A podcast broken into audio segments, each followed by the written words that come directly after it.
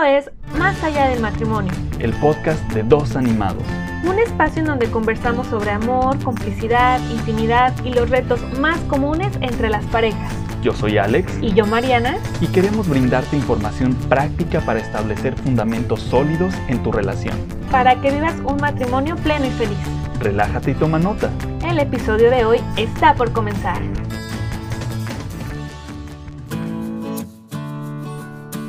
Hola, ¿qué tal? Bienvenidos al primer episodio del podcast Más allá del matrimonio.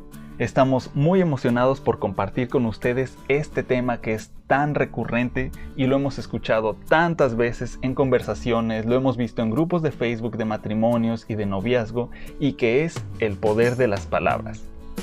Por ejemplo, el proverbio bíblico 15.1 dice, la respuesta pasible desvía el enojo, pero las palabras ásperas encienden los ánimos. ¿Cuánta verdad hay en esto? Tantas veces he errado al blanco por hacer lo que la segunda parte de este proverbio nos enseña que no debemos de hacer, es decir, palabras ásperas. Esposos, debemos cuidar muy bien nuestras palabras. Por ejemplo, la Biblia dice, lo que sale de la boca, del corazón sale, y esto contamina al hombre. Y también dice que de la abundancia del corazón habla la boca. Tenemos que examinarnos constantemente para reconocer esos sentimientos, esos pensamientos y sobre todo los negativos y que podemos evitar que se viertan en un lenguaje ofensivo e hiriente. Las buenas noticias son que también tenemos la opción de actuar conforme a la primera parte del proverbio. Respuestas apacibles. ¡Bravo! ¡Bravísimo! Suena excelente. Pero, ¿por dónde comienzo? ¿Cómo lo hago?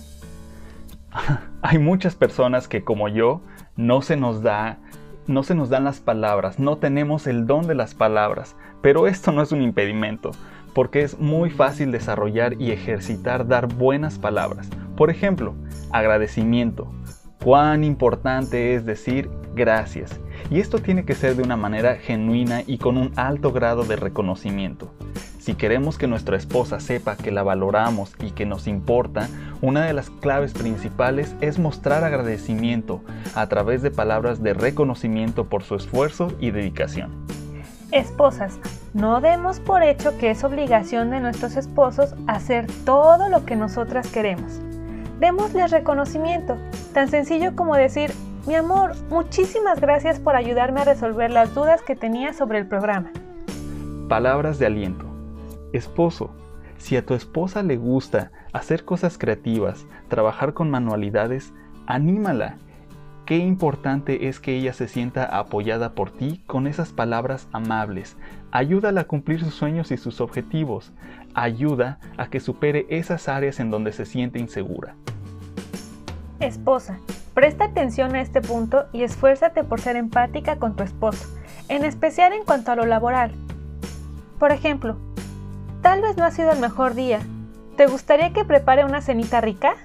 Pero por supuesto, y cómo me encanta cuando me llegan esos mensajes por WhatsApp.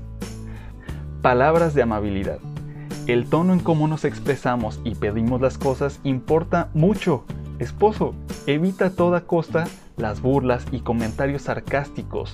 Todo esto son pequeñas piedritas que van llenando el costal y no queremos tener una esposa cargada de resentimiento e ira contra nosotros, ¿verdad?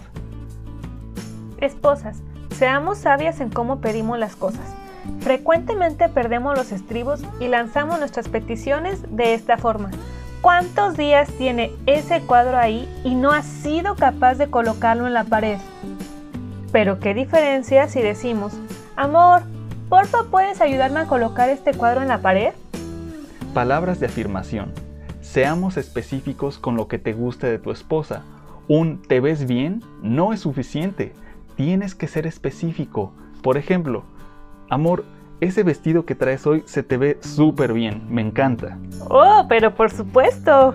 Tienes que ser muy específico, los detalles importan muchísimo. Eso le hace sentir que te importa, que la observas, que estás al pendiente y que te gusta.